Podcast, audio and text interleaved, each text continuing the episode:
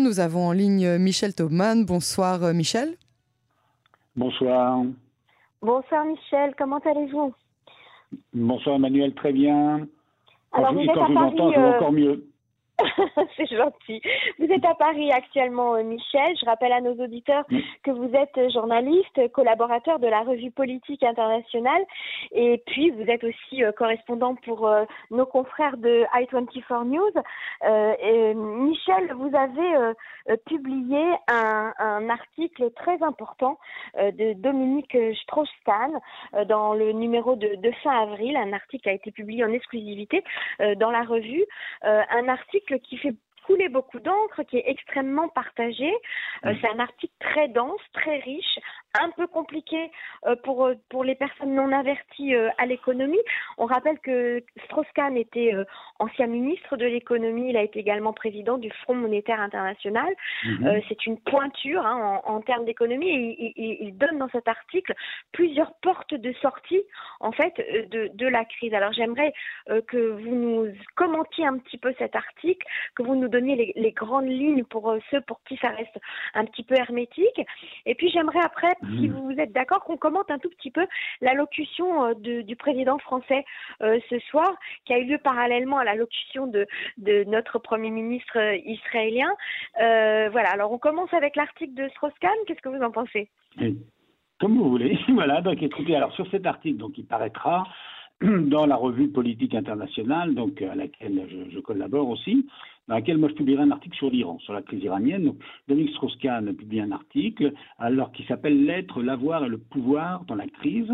Et, Mhm. et- et cet article, c'est un long article hein, qui fait 24 pages de revue. Ouais, Donc, euh, ouais. euh, il faut prendre le, temps de le lire, il faut même le lire plusieurs fois. hein, il faut le Oui, déguster, suis prendre le temps de le lire. Euh, c'est Mhm. pas un article de journal ou c'est pas un article qu'on lit comme ça sur son smartphone euh, quand on est dans le bus ou voilà. Impossible. C'est un article qu'il faut prendre le temps de lire tranquillement et de relire. Et, et ce qui est intéressant, c'est qu'il s'agit de la première réflexion de fond. hein, pas- il y a plein de gens qui réfléchissent sur la planète, mais c'est la première réflexion de fond euh, sur les spécificités de cette crise sanitaire totalement inédite, sur ses possibles conséquences économiques et aussi politiques, et puis aussi avec des perspectives de sortie de crise. Et Dominique. Strauss-Kahn, vous l'avez dit, il a été directeur général du Fonds monétaire international. Il a une expérience dans le domaine puisqu'il était aux commandes de- du FMI en 2008 pendant la, la crise de 2008 qui est très différente de celle-ci, mais qui est la dernière grande crise économique. Donc il a une véritable expertise, une véritable réflexion. Et, et c'est vrai que cet article que, que Politique Internationale a mis en ligne, puisque le- la version papier va paraître dans, dans 10 jours, à la fin du mois Mhm. d'avril, euh, cet article circule beaucoup et, et- et j'ai eu beaucoup de réactions, beaucoup de gens très intéressés. Réactions plutôt, la plupart positives d'ailleurs, parce que les gens qui le lisent euh, trouvent que, ce, ce, ce, que Dominique Strauss-Kahn n'a pas perdu la main, hein, puisque euh, il a, tout le monde l'a connu il y a, quelques années. Euh, euh, les gens qui s'intéressent à l'économie euh, savent que c'est une référence dans ce domaine. Et donc, ce qui est intéressant, c'est d'abord, par exemple, sur la, la spécificité de cette crise sanitaire. Donc, je crois que là, il, synthétise des choses qu'on peut ressentir, qu'on peut penser les uns les autres, mais de manière dispersée, éparse. Et donc, lui, ce qu'il explique, c'est que cette crise sanitaire, elle est totalement inédite, dans le sens où c'est un, elle tombe sur des sociétés qui avaient totalement perdu la mémoire du risque infectieux, en tout cas dans les sociétés occidentales, puisque il y a encore des épidémies dans, certains pays d'Afrique ou d'Asie, mais on avait perdu, nous, euh, cette mémoire des grandes épidémies du Moyen Âge qui ont rythmé la vie de nos ancêtres jusqu'au XXe siècle avec la grippe espagnole, qui a fait plus de morts en 1918-1919 euh, que la Première Guerre mondiale. Donc il y a cette spécificité de cette crise qui est globale, avec la mondialisation, par la crise sanitaire. C'est un virus qui est le produit de la mondialisation, ça ne veut pas dire que la mondialisation est une Mhm. mauvaise chose, mais qui, dans le contexte de la mondialisation, se développe à une vitesse, à la vitesse de la lumière, et on l'a vu, personne n'est épargné. Et donc, euh, euh, ça, je crois que c'est très intéressant, cette première analyse. Et puis après, l'analyse de la crise économique, où il explique que c'est à la fois, alors c'est pas, à la différence de la crise de 2008, la crise de 2008, c'était une crise économique qui, qui découlait euh, d'une crise du système financier, où la crise de 1929, c'est un crack financier. Là, il n'y a pas de crise. Dans la crise de l'économie est une conséquence de la crise sanitaire. Mais on ne peut mhm. pas dire que l'économie fonctionnait plutôt bien dans la plupart des, grands pays euh, industrialisés. Hein. Et, mhm. l'économie, il y avait une croissance qui repartait un peu partout. Euh, en Israël, n'en parlons pas, mais en France, au Royaume-Uni, en Allemagne. Donc, donc c'est pas l'économie qui est qui est à la cause, qui est la cause de cette crise, contrairement aux crises précédentes, mais elle est elle, subit les conséquences d'une crise sanitaire. Et alors, ce qu'explique Dominique Strauss-Kahn, c'est que c'est à la fois une crise de la demande et de l'offre. Une crise de la demande et de, l'offre. Bah, de l'offre, c'est qu'à partir du moment où les gens, mhm. bah oui, les gens restent chez eux, restent confinés, les gens ne travaillent plus, on ne produit plus. Euh, et, bien évidemment, euh, puisqu'on ne produit plus, on a moins de revenus et donc il y a moins de demandes. Et donc il y a ce cycle infernal. Donc euh, il y a toutes ces analyses qui sont plus, élaborées que ce que je vous dis là, puisque je résume.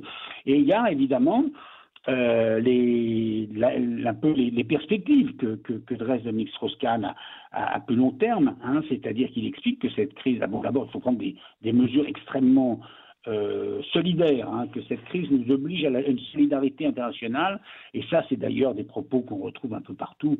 J'ai écouté, j'ai regardé euh, Benjamin Netanyahu, puis euh, Emmanuel Macron, et on voit à peu près le même schéma, même si c'est des situations différentes.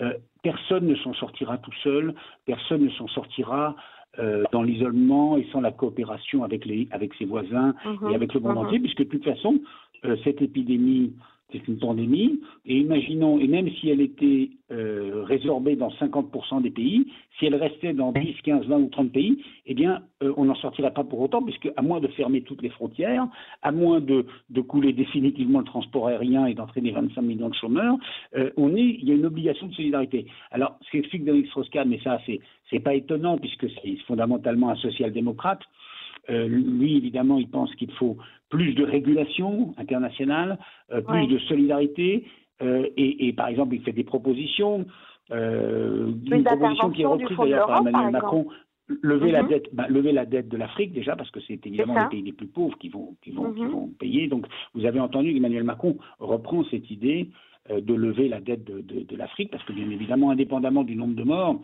on se relèvera de la crise sanitaire, mais les conséquences de cette crise sanitaire risque d'être pire euh, en mhm. termes de misère et donc de maladie et donc de mort, de pauvreté euh, que la crise sanitaire elle-même.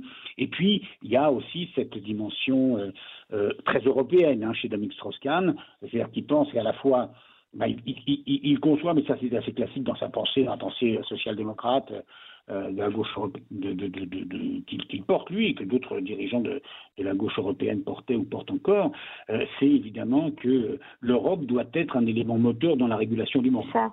Mhm.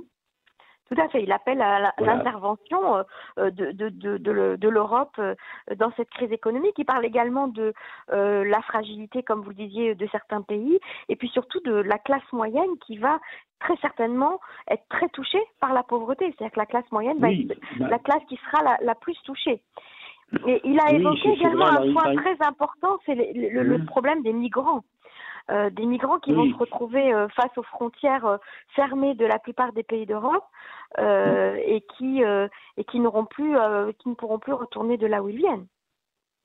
Oui, alors ce qui est intéressant dans, chez lui, c'est qu'il développe d'abord les conséquences catastrophiques et après, il dit si on ne fait rien, alors euh, si on ne fait rien pour aider les mhm. Africains, euh, il n'y aura pas des centaines de milliers de migrants, mais des millions de migrants qui se précipiteront à nos portes. Et il explique très bien que euh, les pays européens qui ont déjà du mal à accepter cette pression migratoire euh, ça mhm. créera des conséquences, des séismes politiques, montée des mhm. nationalismes, des populismes et peut-être déstabilisation, probablement déstabilisation de la démocratie européenne, si on ne fait rien. Hein. Et donc, euh, d'ailleurs, c'était une idée qu'a repris Macron tout à l'heure, hein, c'est-à-dire qu'il y a une obligation de solidarité avec les Africains, qui n'est pas simplement une question morale, qui est une question mhm. politique. C'est que les Européens n'ont pas intérêt, et, le monde entier, c'est pareil pour Israël, c'est pareil, je pense. On voit bien qu'Israël aussi aide les pays africains, c'est qu'Israël a envoyé des, de, l'aide au Cameroun et à d'autres pays africains. Euh, personne mhm. n'a intérêt à ce que se développent aux portes de l'Europe, aux portes d'Israël, des poches de pauvreté, de misère, euh, de développement aussi de, l'islamisme. il y a une idée intéressante chez Dominique Strauss-Kahn, euh, c'est qu'il évoque aussi la, la euh, le vide de, puissance qui, est en, risque de produire la crise. C'est-à-dire le vide de puissance, euh, les États-Unis risquent pendant plusieurs mois de disparaître de la scène internationale. c'est-à-dire mhm. la crise qu'ils ont à, juguler chez eux, crise économique qui va être terrible en période électorale, risque d'amener Donald Trump à, à, se faire extrêmement discret sur la scène internationale. Et donc, bien évidemment, ça laisse la porte ouverte, euh, ben, par exemple, à ce qui, au Moyen-Orient.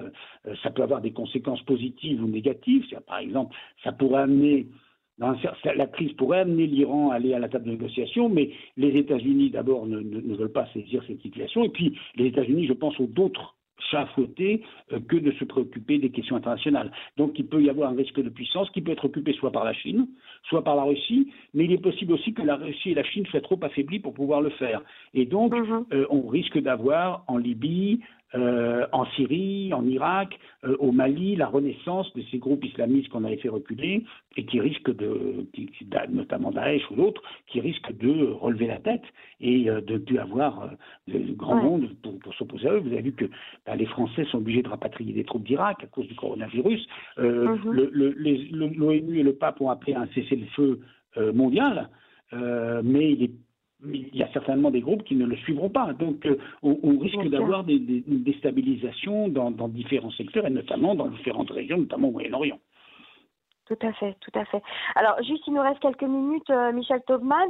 Euh, tout d'abord, est-ce que vous pouvez rappeler comment est-ce qu'on peut accéder au site pour lire cet article de Dominique Strauss-Kahn ah bah tant que la revue n'est pas parue? hein, avec Google aujourd'hui, euh, n'importe où dans le monde, on peut lire tout ce qu'on. Vous appuyez, vous, ouvrez un ordinateur, vous tapez sur le clavier politique internationale et vous mhm. arrivez, vous verrez politique internationale en français, en anglais, et, vous arrivez sur le site. Et l'article, alors ça c'est l'article en ligne, il est déjà en ligne. Euh, et puis la version définitive, la version papier, euh, va être en vente à partir de, de fin avril. Et d'ailleurs, c'est assez étonnant, mais je vous, en informe, parce que moi j'ai appris aussi, les imprimeries, certaines imprimeries fonctionnent, et Politique Internationale euh, sera, sera publiée à la date normale ah bah et, envoyée par porteur à ses abonnés. Oui, c'est assez étonnant, mais il y a encore des choses qui fonctionnent malgré euh, la crise sanitaire. Et l'article s'appelle L'être, l'avoir et le pouvoir euh, dans la crise. Michel Taubman, je vous remercie beaucoup.